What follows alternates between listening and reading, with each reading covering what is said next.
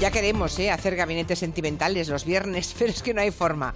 La actualidad se conjura para impedirnos mantener ese principio de hacer un gabinete un poco más ligero, distinto, ¿no? Que hable de otras cuestiones. Hoy no podíamos rehuir de ninguna manera el desbloqueo, parece, ¿no?, de la presidencia de la Generalitat de Cataluña, medio año después de las elecciones, con la designación por parte de Puigdemont, no hay que olvidarlo, de un presidente que va a ser provisional, ya, ya se avanza. La investidura del designado, que es Kim Torra, evita de momento unas nuevas elecciones en Cataluña. Ya saben que no quedaban demasiados días de margen hasta el 22 de mayo para que eso fuera inevitable. Lo evitan, pero vamos a preguntarnos si eso acaba con el bloqueo político catalán o lo agrava. Es el tema que hoy planteamos. Tenemos aquí al jefe de informativos de Nacero en Cataluña, Gabriel Figueredo. Buenas tardes. Buenas tardes, Julia. Que nos va a contar pues algunas cosas de lo que ha ocurrido hoy, de lo que se ha dicho hoy. Y también tenemos a Elisa Beni, buenas tardes. Hola, buenas tardes. A Rosa Díez, buenas tardes. Hola, ¿qué tal? Buenas tardes. Y a Manuel Delgado, buenas tardes. Hola, buenas tardes. Bueno, em, vamos a ver si repasamos esas claves de la nueva situación en Cataluña ante la sesión de investidura que será mañana, la primera, ¿no? Mañana a las 12 de mediodía. Mañana a las 12, eh, intervención de, de, Kim Torra, del candidato. Luego habrá una parada para, para comer y por la tarde ya intervendrán los, los grupos parlamentarios. Espera un debate largo, seguramente hasta tarde-noche. Y luego ya nos vamos al lunes que es cuando va a llegar la, la, hora de la verdad. Bueno, ya saben ustedes que Puigdemont se ha resistido hasta el último momento para dejar de ser el presidente de la Generalitat, ¿no? La actitud de Puigdemont es la que ha provocado el bloqueo de los últimos meses. Primero intentó postularse para una investidura telemática eh, que algunos han convertido entre el error y la, y la broma en telepática, ¿verdad? Bueno, no pudo ser la investidura telemática. Después lo intentó a través de un candidato que está imputado, que era Jordi Turull, y ya todos sabemos cómo acabó aquel intento de investidura. Turull está ahora también en prisión preventiva. Y entonces ayer Puigdemont dio un giro a la situación. Se supone que después, en Gaby, de haber hablado con sus socios eh, de gobierno, ¿verdad? Porque si no, no se hubiera tirado la piscina, para designar a un sucesor para un periodo que claramente ya dice que es provisional, ¿no? Sí, sí, es un presidente que va a estar en el cargo, no se sabe cuánto tiempo. En principio, Puigdemont sigue defendiendo desde Berlín que es el presidente legítimo y por tanto va a seguir actuando como tal desde allí. Es, allí se va a formar ese Consejo de la República, desde donde él quiere seguir orquestando los próximos pasos del proceso soberanista, que no da por muerto, y menos ahora que parece parece, vamos a ver qué es lo que pasa, porque la CUP aún tiene algo que decir, si se forma gobierno aquí. Ayer en su discurso volvió a, culpar de este bloqueo político al gobierno central y a los eh, tribunales, y ante este escenario de unas elecciones con un resultado realmente incierto, no se sabe qué puede pasar, hay más riesgos que cosas a ganar en unos comicios, Puigdemont designó a dedo, después de, como decías, de consultar con, con los grupos, aunque pilló a las altas dirigentes del PDCAT yendo hacia Berlín viajando cuando se filtró ya el nombre de Kim Torra, justo antes de que saliera ya el comunicado de Puigdemont, donde lo nombraba él como candidato a la, a la presidencia. Se abre, decía Puigdemont, si quieres lo escuchamos, sí. esa etapa de gobierno provisional. A ningú se le escapa que encetem... A nadie se le escapa que abrimos un periodo de provisionalidad marcada por las condiciones que nos impone el Estado español, la existencia de presas y presos políticos y de exiliadas y exiliados políticos, así como la amenaza permanente de continuar aplicando el 155 e interfiriendo en la vida diaria de la Generalitat, hace que no podamos hablar en ningún caso de una etapa definitiva. O sea que... En cap cas d'una etapa definitiva. O sea, etapa de provisionalidad, pero eso será, y él lo sabe mejor que nadie por experiencia propia, Puigdemont, si Torra, una vez designado y nombrado presidente, no vuela con alas propias. Eh, Luego entenderemos como hizo él, hizo él claro, él lo sabe, pero seguramente cuando Artur Mas dio un paso al lado, creía que Carles Puigdemont iba, iba a ser el hombre de paja, ¿no? Y se ha revelado bien falso todo eso. Aunque de momento sí es cierto que lo que parece es que más que un paso al lado como el de Artur Mas, es un paso adelante en el tema inacabable del procés, ¿no? ¿Quién es Kim Torra? ¿Qué sabemos de él? Eh, tweets incluidos, porque obviamente lo primero que hemos hecho todos los periodistas, como se hace siempre con cual, cualquier nuevo cargo, ¿verdad? Es ver qué huella ha dejado en las redes sociales. Sí, sí, ha pasado con otros políticos. Antes de casi conocer su cara, que no era la verdad muy conocida, no estaba tampoco eh, arriba en la lista de, Junts per Cataluña. Sí que se había hablado en los últimos días y semanas de que era un posible eh, nombre para en esa lista, en esa terna que podría elegir Carles Puigdemont. Y lo que sí sabemos es que tiene un perfil de Twitter bastante activo, aunque han desaparecido algunos tweets que han molestado especialmente a la, a la oposición. Nació en el año 62 tiene 56 años, es de la provincia de Girona, como Puigdemont, abogado, escritor, editor de profesión, también ha trabajado para una multinacional de seguros en Suiza, pero quizás lo más interesante es ese pedigrí independentista que se ha ido forjando en los años a través de la participación en entidades como la ANC, Omnium, de la que fue vicepresidente, y también ha formado parte de proyectos políticos de partidos como Reagrupament, una escisión de Esquerra, y también de la entidad Asociación Soberanía y Justicia. Hoy se ha presentado ya en una primera entrevista en TV3 como candidato a la investidura. Hemos podido escuchar esas primeras palabras antes de que eh, mañana pronuncie su discurso en el Parlamento y ha dibujado algunas líneas maestras interesantes. Ha hablado de crear un comisionado para investigar las consecuencias de la aplicación del 155 y afrontar lo que ha llamado crisis humanitaria en Cataluña. ¿Cómo? Sí, sí, ha hablado de crisis humanitaria en alusión a la situación de los presos, los presos políticos, dicen los independentistas, y también a todos aquellos que están en el extranjero. Mm, ha evitado hablar de desobediencia ya con el aviso eh, hoy mismo de Mariano Rajoy de que el 155 se puede se va a levantar si hay gobierno, pero se puede volver a aplicar en cualquier momento, pero eso sí ha dejado claro que él seguía por el mandato del 1 de octubre. El mandato de octubre, por ejemplo, ens exigeix, entenem nosaltres, a recuperar... El mandato del 1 de octubre nos exige, entendemos nosotros, recuperar el contenido de todas las leyes suspendidas por el Tribunal Constitucional. El mandato del 1 de octubre, por ejemplo, nos obliga a iniciar un proceso constituyente. Un constituent. Bueno, pues eh, eso respecto a lo que ha dicho esta mañana. Yo tengo aquí los, los tweets y la verdad es que mm, a ver cómo los calificarían ustedes. Dice, el fascismo de los españoles que viven en Cataluña es patético, repulsivo y absurdo. Los españoles solo saben expoliar. Vergüenza es una palabra que los españoles hace siglos que han eliminado de su diccionario. Los catalanes votamos y los españoles vienen a vigilarnos fuera de aquí de una vez. Ah, españoles y franceses comparten la misma concepción aniquiladora de las naciones que malviven en sus estados. Los españoles en Cataluña son como la energía, no desaparecen, se transforman. Los de Omnium vamos en coches particulares y nos lo pagamos todo, no hacemos como los españoles, de donde se deduce ya de entrada que o, o eres independentista o eres español. O sea, un catalán no independentista no está, digamos, dentro de, de las posibilidades según el señor Torra. Bueno, sigamos. se deduce eso y que Puyol no era español. Claro, imagínate. Que no era catalán. No, no, no era catalán, exactamente. perdón, perdón. Eh, que no era catalán, efectivamente. Eso, se deduce que Puyol no era mm. catalán. Bueno, se lo pagaba eh, todo. Eso es. Bueno, el caso es que el PP hemos visto reacciones, digamos. El PP ha pedido al Tribunal Constitucional que impida el voto delegado, ¿no? De Puigdemont y Comín. ¿Ha sido PP o ha sido Ciudadanos? Ha, sido, bueno, Ciudadanos ya lo había pedido esta semana.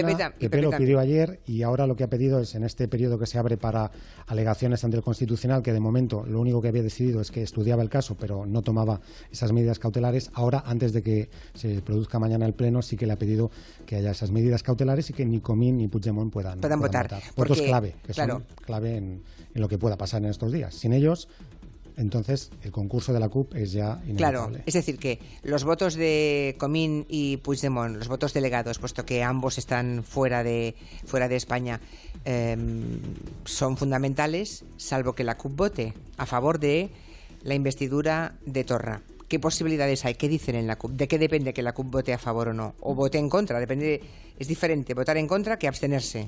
Hasta ahora tenían una abstención, que eso es lo que permitía poder investir a un candidato de Junts para Cataluña y Esquerra en segunda vuelta, pero lo que ha pasado en las últimas horas es que ha habido algunas agrupaciones territoriales de, la CUP, eh, concretamente la del Valle Bregat, la del Barcelonés y la del Camp de Tarragona, que han pedido eh, hacer una asamblea para un consejo político para cambiar o ver, estudiar si se puede cambiar ese voto, pero no para votar a favor, sino para votar en contra, con, con lo que la situación aún se complica más. Si la CUP vota en contra, ni con los votos de Comín ni de Puigdemont saldría adelante eh, la candidatura y, por tanto, ya quedarían muy pocos días para buscar, no sé si una candidatura alternativa o cambiar un plan de gobierno que pudiera convencer a los anticapitalistas, una opción que parece muy complicada. O sea que no se puede dar por hecho que el lunes tengamos presidente, vamos. No, volvemos a estar como hace unos años con, con el caso de Artur Mas en manos de la CUP. Por tanto, si no se abstienen y votan en contra, no habrá presidente. Pues salvo que quieres añadir alguna otra cosa, teníamos alguna algún último corte, ¿verdad? ¿De Torra? Habíamos hablado, sí, de lo, que han dicho el resto de partidos de la oposición, la CUP, que de momento no le, ya ha dicho que no le gusta mucho cómo suena la, música del, nuevo candidato. Los de Arran, que son las juventudes de los anticapitalistas, han llamado a votar en contra directamente porque dicen que no implica desobediencia ni tampoco serviría para sumar o romper identitarismos y, como decíamos, la oposición constitucionalista, los partidos constitucionalistas han visto en estos tuits de, Torra munición ya para cargar contra el candidato.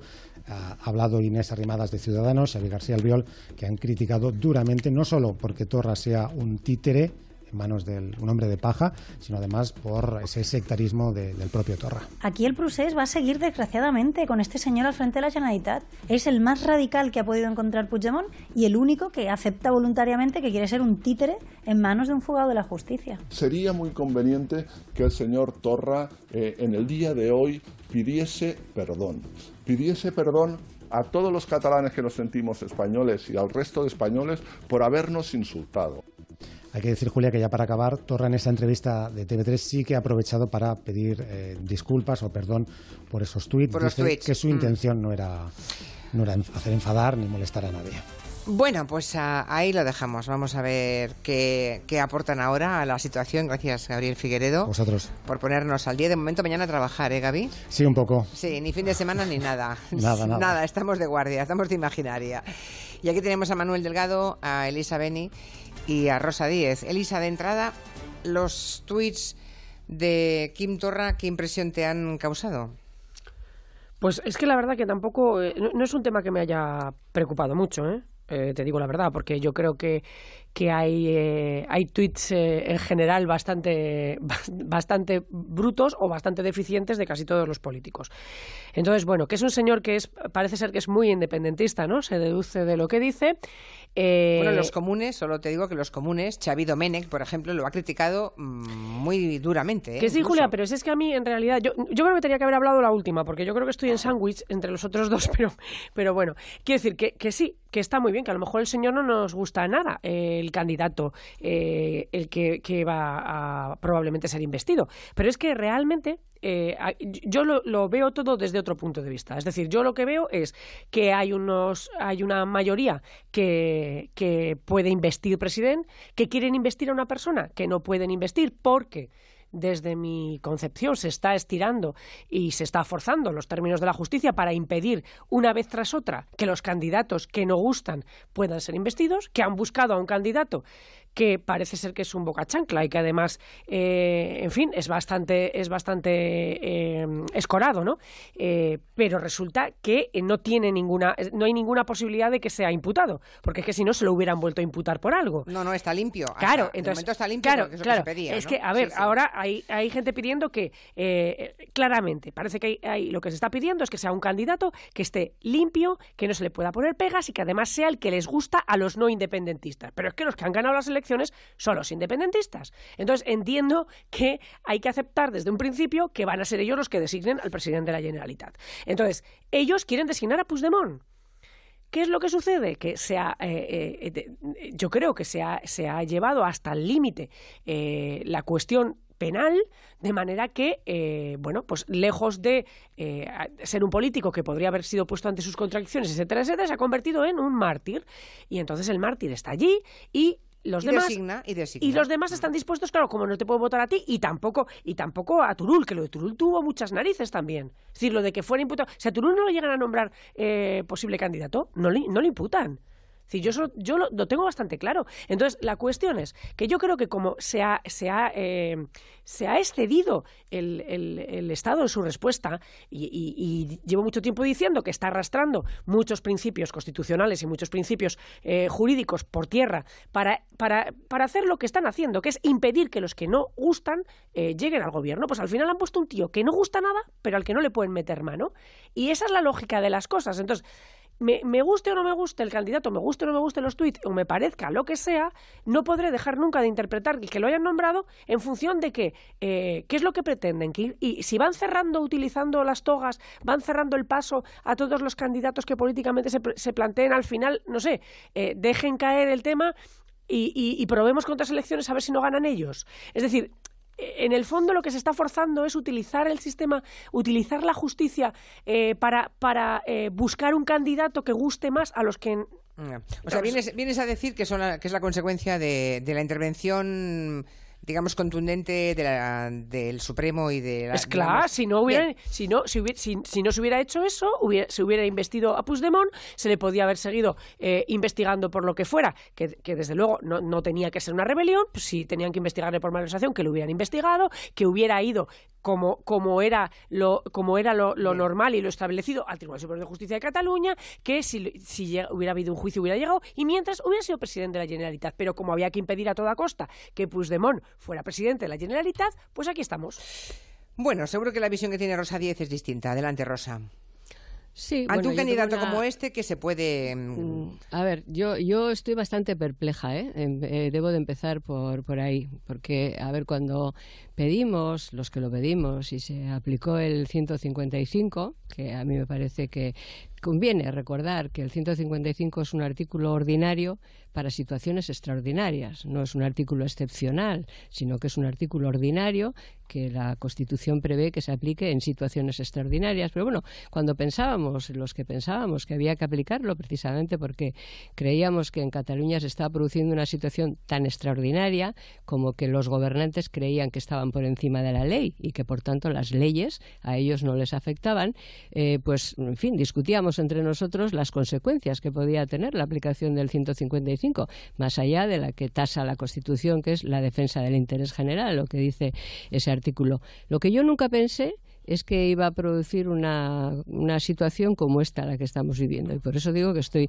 perpleja. Yo nunca creí que la aplicación del 155 iba a convertir a los republicanos en monárquicos. ¿Qué es lo que creo que ha pasado?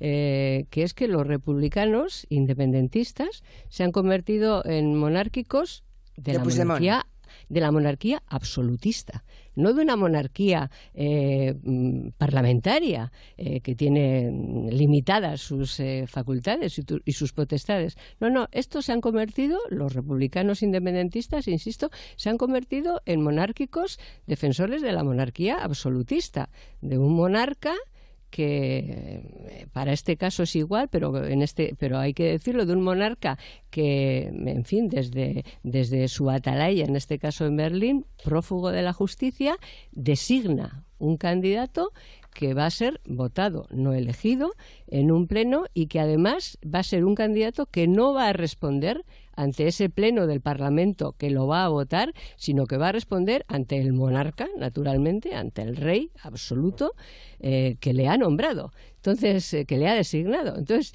yo, esta es una consecuencia del 155, Julia, que nunca creí que se iba a producir. Bueno, era un que a convertir, que, a que va, iba a convertir a los republicanos en monárquicos absolutistas. Pero hoy le han preguntado mucho, ahora le paso la palabra a Manuel Delgado, pero hoy le han insistido muchas veces a Méndez de Vigo, al portavoz del gobierno, con este asunto.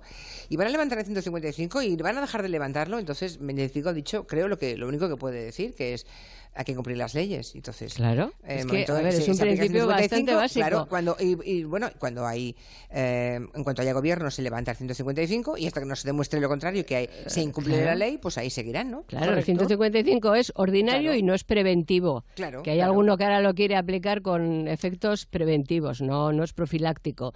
Eh, profiláctico es saber que se, ha, que se ha puesto en marcha y que se puede volver a aplicar. Eso sí que es profiláctico, eso sí que puede ser preventivo. Señor Delgado. Bueno, yo creo que es, cierto, esto es la consecuencia de la aplicación del artículo 155. dejando de lado el enojoso asunto de estos tweets, que en efecto son inaceptables y que entre A mí otras eso me gustaría cosas, también ejemplo, si podemos Sí, sí, luego, luego, decir luego algo. entramos, Gracias. Sí, que- sí. Y, y que además ignora algo tan creo que tan significativo como que una de las de los colectivos que más eh, entusiásticamente eh, está apoyando el- la independencia en Cataluña se presenten públicamente por- como españoles por la independencia, que es el caso de Súmate, del que proceden algunos de los líderes actuales del, del proceso. Por tanto, eh, digamos, ignora que en Cataluña hay seguramente algunas decenas de miles de españoles que son partidarios de la independencia de Cataluña. Y por otra parte, pues no sé, eh, yo tenía entendido No, que. pero los- esos ya son catalanes, esos ya son buenos. No, a ver. Los malos son los que estamos aquí y no somos independentistas. Eso A ver, eh, eso no lo dicen los tweets. Sí, ¿cómo que no? No digamos lo que- no, Hombre, no. es exclu- los tuits son excluyentes, quiero decir. Ah, no, ah, en ese Están- sentido, sí, sí, Son claro. excluyentes. No, o no, sea, me a- a, mí me quita de Cataluña, por No, ejemplo. no, me parece nada, pero que nada, nada aceptable, desde luego que sí, por supuesto que sí. Eh, en ese sentido, creo que no es un buen candidato. Y además, justamente es un candidato de 155. Es decir, en, en- Cataluña se produce una, situación extraña en que eh, en el que los parlamentos no deciden quién es el presidente de, de- de, teóricamente de aquella entidad territorial que teóricamente representa ese parlamento. Entonces, en una circunstancia en que una parte de España, que se presenta a sí misma como un país, eh, hay un Parlamento que no está en condiciones de, de- de, eh, nombrar al presidente que le sea elegido, eso ya implica una anomalía. Entonces, eh, cualquier cosa que implique digamos, eh, contribuir a esa anomalía nombrando a un presidente que, que no es el que se ha elegido me parece una cosa monstruosa. Desde luego yo creo que bajo ningún concepto este hombre puede ser que hemos está legitimado para ser presidente de Cataluña porque en el fondo no lo ha elegido ni el pueblo ni el propio Parlamento. Efectivamente. Puigdemont ¿Cómo que no? tampoco, ¿Cómo que no? ¿no? Vamos a ver, ¿cómo, cómo vamos a ver, ¿cómo que no? A, a Puigdemont Si- tampoco. si a le- ver, si le votan y le respaldan, si le votan en la A ver. investidura, le habrán elegido. No, no, A no. ver, A ver, él nuestro- No, hombre, lo han elegido básicamente porque el 155 y el gobierno español, A ver, básicamente, no- y, y no perdón, los jueces, no, perdón, es Eso, no cierto. confundamos el 155 con el procedimiento penal. Es, pero tiene, tiene razón. Porque digamos, es eh, diferente. según cómo sería peor, porque en efecto, quien decide quién es presidente de Cataluña es básicamente eh, un Llarena. tribunal.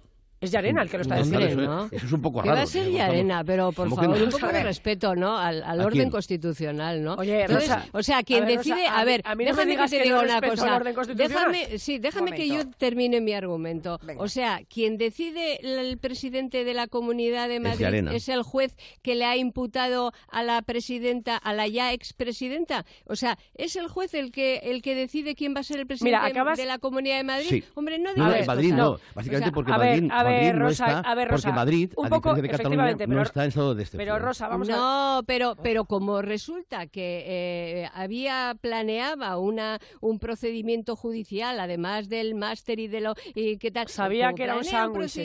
Sabía que era un sándwich. Oye, chica, pues yo soy el jamón, perdona que No, te ya, pero- soy sándwich, o sea, déjate ya. No, te iba a decir tú- porque... tú- tú pan y yo jamón. No, hombre, porque era, ahora me tocaba el turno, te has metido tú a Venga, aclarar va. una idea y oye, pues nada. Venga, volvemos a otra ronda con matices. Y, Claro, y vamos si hacemos uno a uno, mejor porque si hablamos al mismo tiempo no se entiende mucho. Y está muy bien porque es de una enorme riqueza el gabinete de hoy. Y creo que cualquier persona que nos escuche puede sentirse representado en un aspecto o en otro. Así que a ver si mantenemos los turnos. Venga, Elisa.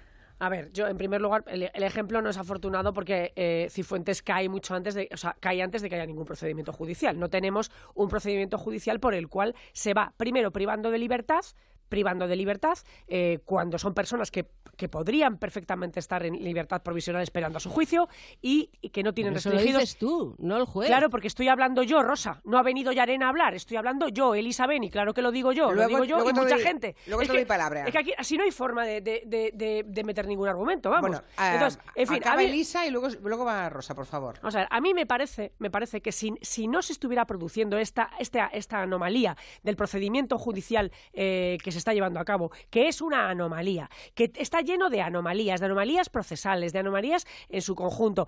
Ya acaba de enviar Yarena, que no lo habréis leído, pero yo sí lo he leído, acaba de enviar un eh, documento a la Fiscalía del Estado este impronunciable eh, que le pedía una ampliación y si tú lees el documento es que, vamos, a mí me da alipori.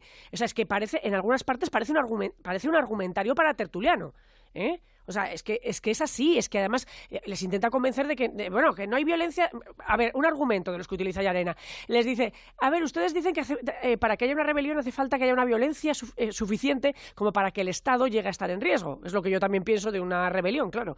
es lo que pasó en el 23F, que efectivamente había una violencia suficiente como para que el Estado estuviera en riesgo. Y entonces les dice Yarena, y aquí viene el argumento que han usado muchos tertulianos antes que él, les dice, claro, eso si, si, si hubieran tenido la fuerza suficiente, ahora no estaríamos pidiéndole esto, porque, claro, porque habrían ganado. Eso es lo que pasa con las rebeliones, que las rebeliones cuando ganan se convierten en otra cosa. Que se lo pregunten a Franco. ¿eh? Es decir, claro, que evidentemente por lógica cuando unos rebeldes ganan, pero es que en, el caso de Cataluña nada de esto ha estado nunca sobre, sobre el tablero ni sobre la mesa. Es decir, eh, cuando se está haciendo esa ficción, pues bueno, entonces la, la, la, historia... Vamos al tema, es que si nos perdemos en... Ya sé que todo está conectado, pero... Sí, bueno, pues es que yo el tema lo veo claro. Es decir, se dice que no tiene legitimidad. ¿Cómo no va a tener legitimidad? Es decir, la legitimidad es que hay unos partidos que sumados en mayoría quieren tener a Puigdemont de presidente. Entonces se dice, Puigdemont el fugado, que Puigdemont no se fugó. Puigdemont se fue antes de que ni siquiera le hubieran presentado ninguna querella. ¿eh? Eso hay que decirlo una y otra vez, porque es que se fue antes de que hubiera nada contra él. Salió de España. Bien, entonces, eh, no, Puigdemont no, y además no pueden votar, y además eh, vamos a inhabilitarlos, eh, pero bueno, luego nos hemos dado cuenta que vamos demasiado deprisa. Y luego eh, llegamos al, culmen que, que, estamos viendo ahora de que ya nos están diciendo que el juicio tiene que ser, esto tiene que terminar y el juicio tiene que ser antes de final de año para que la sentencia esté antes y no influya en las elecciones municipales del año que viene. Y luego me vais a decir que no hay nada político en el proceso. Claro que se está haciendo política con un procedimiento judicial. Entonces yo cuando me decís, vale, este no está legitimado, si está legitimado, si es que todo es anómalo, todo es anormal desde el momento uno. Entonces, claro, eh, yo apoyé el 155. El 155 es un artículo de la Constitución que está para lo que está y se utilizó para lo que había que utilizarle. Y entonces yo no tengo nada que objetar respecto a eso. Ahora lo que tengo que objetar es a que se diga que ha habido una rebelión violenta donde no la ha habido. Entonces, claro, pues ahí objetaré todo el tiempo. Muy bien, Rosa Díez ahora y luego otra vez Delgado. Sí, yo, yo, quería volver a lo de al inicio de cómo tú planteabas el gabinete, cómo se planteaba el gabinete y ahora qué. O sea, ¿qué va a pasar? Claro, ahora, qué, ahora qué va a pasar. ¿Qué va a pasar con un candidato designado que ya ha apuntado maneras y tal, más allá de lo de lo de los tweets, ¿no? Bueno, por fijarme un poco en lo de los tweets, a mí me parece que efectivamente todos los que estamos en Twitter nos podemos pasar y nos pasamos seguramente en determinados momentos y hay veces que estamos particularmente poco acertados. Pero, a ver, alguien que, quiere ser mm, presidente, aunque sea teledirigido desde, desde Berlín, eh, de una comunidad autónoma, de un gobierno, a ver, no puede considerar a la mitad de sus conciudadanos fascistas que es lo que lo que dice en los tweets. No, es que eso no es que no es una exageración o no es un error, es una concepción. O sea, eso realmente eso es lo que a mi juicio le inhabilita además de la inhabilitación derivada de que es un candidato que ya advierte que no va a responder ante el Parlamento que le vote, sino ante el, señor, el particular rey sol que tenemos en, Berlín, que le ha, o sea, de entrada crees, ¿no? De entrada crees que su provisionalidad, que su carácter, digamos, de hombre provisional o de paja, hombre de paja, la va a cumplir. Porque existe la posibilidad de que no lo cumpla, como dice Puigdemont. Existe, ¿eh? efectivamente. Puigdemont, eh, fue un minillo, un minillo nombrado por, por Artur Mas y él ha nombrado otro, pero no sé si seguirá su camino o no. Pero bueno, desde la perspectiva de un ciudadano que lo que quiere es tener un gobierno que por lo menos intente gobernar, o sea, que por lo menos intente resolverle los problemas, a mí me parece bastante preocupante. Y luego me, me parece preocupante por estos precedentes directos de los que él ya ha hecho, digo, el candidato, ya se ha hecho al explicar en, en TV3 lo que, lo que iba a hacer y me parece bastante preocupante también que no se puede salir de una situación mm, de bloqueo, que le, hemos estado llamando así eh, permanentemente, más allá de que a quien le adjudiquemos cada cual la responsabilidad del bloqueo, porque a mí lo que me parece anómalo, por seguir con otra palabra que se ha repetido, es tener unos dirigentes que crean que están por encima de la ley, no que las leyes se apliquen con las consecuencias que tengan. Pero bueno, para salir del bloqueo lo que no puede haber es excepcionalidad. Y a mí me parece, pero esto me parece bastante elemental, me parece que no hay mayor excepcionalidad eh, que gobernar eh, a través de un voto delegado de un señor que vive en Berlín y que es un prófugo de la justicia. ¿Y entonces cómo no habría excepcionalidad? Eso, me parece, eso me parece una enorme excepcionalidad. Eso sí que es excepcional. ¿Y cómo tener un presidente, según tú? Tener un presidente que no responda ante el Parlamento. Y la única vía de tener un presidente que responda a la mayoría es tener un presidente que responda ante el Parlamento. Pero claro que, no va a responder. Hombre, pero no, se mientas, claro que va a responder no- ante el Parlamento. Cualquier no presidente con- va a responder ante el Elisa, Parlamento. que acabe, que acabe. Elisa. Ah, pero es que no se una cosa con- que no es verdad. Elisa ya, pero que no se considere provisional que esté dispuesto a responder ante aquellos que le van a votar, aunque no le hayan elegido porque le ha designado otro, y que quiera gobernar para todos los catalanes, incluso para esos que, según él, no son catalanes porque si son españoles, además son fascistas. Esto es, esto es un insulto inasumible ¿Qué van a- en términos entonces, a ver, democráticos. Manuel Delgado, yo deduzco de lo que usted decía que eh, probablemente la CUP no va a decidir eh, a- a abstenerse. ¿Usted cree que hay alguna posibilidad de que la CUP decida votar a favor? Yo El creo- no, domingo no, hay eso, digamos, asamblea, lo de la- ¿no? que la CUP vota a favor me parece sencillamente in- vamos, Imposible. Imposible. Imposible. ¿Que se puede- suerte, ¿Y que se puede abstener? Es posible, yo creo que probable, pero no es imposible que vote en contra. Que- que vote en contra, Básicamente sí, sí. porque entenderá que, que este candidato es un candidato impuesto por Madrid. Eh, Claro.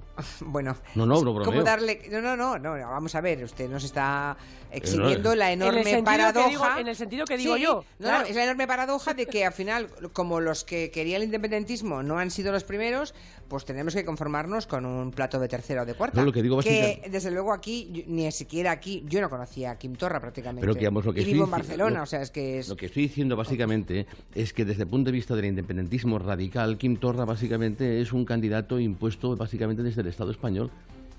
Ya está, por lo tanto es inaceptable. Digamos, es lo que hace posible que voten en contra. Que voten en contra, pero si votan en contra no hay Pues, investidura. eh, porque, porque tanto les da. Porque lo No que, hay oye, investidura. No, pero porque, porque claro, porque o sea, ¿usted cree es- que hay, la- hay una opción de que no haya investidura el lunes? Eh, si realmente las tendencias que en el seno de la CUP están de una forma u otra, digamos, eh, presionando para que se vote en contra, es una posibilidad, porque desde luego, claro, implica, desde el punto de vista del independentismo radical, implica una claudicación, porque en el fondo se nombra un candidato, Porque- digamos, eh, digamos, grato a- a- al Estado Porque ya, español. cre- ya, ya sabemos que el, que el Tribunal Constitucional, por supuesto, va a aplicar las cautelarísimas inmediatamente. No, pero digamos, pero ese candidato está limpio de, de polvo y pajo y por tanto No, no, no, pero, responde ojo, justamente a lo que, a lo Ojo, que pero la- pedía. digo las cautelarísimas para que no puedan delegar el voto. Es decir, fijaros cómo está ya todo prefijado, porque ya todos sabemos, o estamos dando por contado, si necesita, si hace falta la CUP, hace falta porque el Tribunal Constitucional, corriendo, de aquí al lunes, impida el voto delegado de- Bueno. de, Comín y de yo, yo quisiera, de- quisiera Bueno, comentar una cosa, si se me permite. En primer lugar, vamos a ver, vamos a ser ¿Lo puedo hacer a la vuelta? Es que tengo que Claro, hacer una claro, pausa. Es que mire, supuesto, mire qué hora es. Tengo aquí a Goya, además, que me viene a hablar de ese...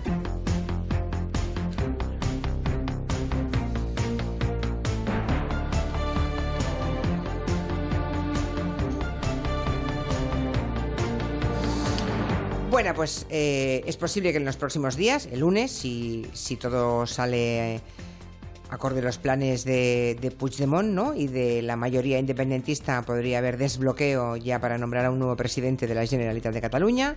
Sería esa persona Quim Torra, designada por Carles Puigdemont. Sería un hombre con una ah, intervención, digamos, provisional, nada definitivo. Ha insistido mucho en eso eh, Puigdemont en su comparecencia de esta mañana. Y pues aquí estamos con Elisa Beni, Rosa Díez y Manuel Delgado hablando del futuro que nos espera, ¿no? A la vista de, de cómo es el personaje, de cómo es Kim Torra, de lo que ha dejado escrito y de lo que ha dicho hoy en la primera entrevista que ha concedido. Ahora no recuerdo, le tocaba a usted, ¿verdad, doctor Delgado? Sí. Y luego Elisa Beni, y, o- ¿era Elisa o era, o, o era Rosa Díez ya? Era Bien. yo y luego Rosa. es que Vale, perfecto, pues venga, es que nos quedan pocos minutos ya. Bueno, a ver, yo creo que, eh, que lo que proponía es que nos serenásemos y nos enfrentásemos ante una evidencia. Eh, las últimas elecciones eh, eh, autonómicas que teóricamente implicaban echar el resto y que supusieron un nivel de participación insólito, el Sí, máximo, sí. eh, el resultado fue acabó siendo el mismo, que hoy por hoy debe ser en torno a un 61-62% del Parlamento que es eh, abiertamente soberanista. Entonces, Usted cuenta, atención, a Bueno. ver, eh, explique eso porque si, si soberanista no es independentista. Bueno, el- Usted cuenta a, a En Comú Podem, que es un partido que es partidario de hacer un referéndum. no, lo digo porque ¿Eh? justamente... Pero eso no es ser independentista. No, hombre, pero a ver... Vale, vale, ya lo he entendido. no, todo Lo- le matizo por si acaso. ¿eh? En, este, en, este, en estos mismos micrófonos, hace unos días, Alsina, que- del que soy un gran seguidor, justamente contabilizaba a los comunes como constitu- constitucionalistas. Entonces, puestos a hacer un poco de equilibrio, tenemos un 49% más o menos eh, de que es abiertamente independentista. Entonces, la cuestión está que si hay nuevas elecciones, está clarísimo que un, digamos, un sector un- unionista, que no sé si debo llamarle así sin que ofender a nadie, para entendernos, eh, está clarísimo que está bastante desanimado porque ve que no le salen las cuentas. Entonces, esto se va a cronificar porque la gente va a votar básicamente lo mismo o más. Bueno, entonces, ¿qué hacemos? Se me ocurren varias soluciones. Descartando gasear una parte de la población catalana, la única alternativa básicamente es ilegalizar los partidos independentistas y entonces quedarse con el resto, con los, con los el, cuarenta y pico por ciento no soberanista. Yo entonces lo que digo es que a ver, ¿alguien tiene alguna idea acerca de esto? Digamos, no, no, es que está bien, está bien. En este momento hacen falta pocas bravuconadas y ideas sobre la mesa, desde luego. Pero lo que digo únicamente es que sea como sea... Y digamos, bombardear todos los puentes no tiene ningún sentido. Pero ¿qué ideas, qué hay que hacer entonces? No, yo, yo que lo que propongo básicamente es lo que, lo que sugiere Juncker desde la Comisión Europea, que es que, que, que se negocie. Que hablen, ya. Claro. Bueno, a ver, yo... sí, Elisa, a ver, la lógica es que las lógicas no se pueden apartar. Entonces, la lógica de esto es que Puigdemont sabe que a finales de este mes, eh, como muy tarde, va a haber una decisión. Y lo más probable es que no le entreguen eh, a España. Y lo mismo va a suceder con los belgas. Entonces, una vez que no sean entregados, ellos van a ir al, Tribunal de Estrasburgo a, pedir, a pedir justicia, porque van a ser unos señores de los que Europa dice que no han hecho nada, pero que no pueden pisar el territorio, eh, su territorio al que eran candidatos eh, y, en el que debían de haber sido investidos. Entonces, ¿eso qué crees que pasará? claro, y es lo que están esperando. Por eso dice, por eso dice Torra que es provisional, porque esperan a esa cuestión. Claro, como todo es tan anómalo desde el principio, pues estamos instalados en, la normalidad. Lo que ha dicho. Eh, me acaba el tiempo, me acaba el tiempo. Lo que ha dicho los partidos políticos. En esta circunstancia, cualquier intento de hacer eso que alguno lo ha propuesto, llevaría a la Unión Europea a aplicar el artículo 7 a España como se lo ha aplicado a Polonia. Bien, Rosa Díez. Bueno, yo creo lo contrario. Creo que la Unión Europea se va a comportar como corresponde y, por tanto, va a utilizar la orden de búsqueda y captura para, para eso, para lo que fue para lo que fue escrita. Eso es de reconocimiento mutuo de la eh, legislación de cada uno de los estados. O sea que porque Europa, porque Europa no es entrega, no es extradición, entrega, bueno, entrega, sustituye la extradición, porque mm. Europa porque Europa eh, no puede permitirse el lujo de que en un Estado miembro haya dirigentes, gobernantes que crean que están por encima de la ley. No lo va a hacer por España, lo va a hacer por Europa. Mm, ya fuera de tiempo, hemos consumido casi un minuto más. Interesante todo esto porque veremos en pocos días en realidad o en pocas semanas eh, qué es lo que ocurre, si se produce esa entrega o no. Como ven, hay dos opiniones bien distintas al respecto. Muchísimas gracias de a momento los Voy, voy acertando yo. ¿eh? Muchísimas gracias. Sí, pero vamos a ver. Gracias a los tres, a todos, buen fin de semana y hasta el lunes. Adiós, adiós, adiós, gracias. este verano no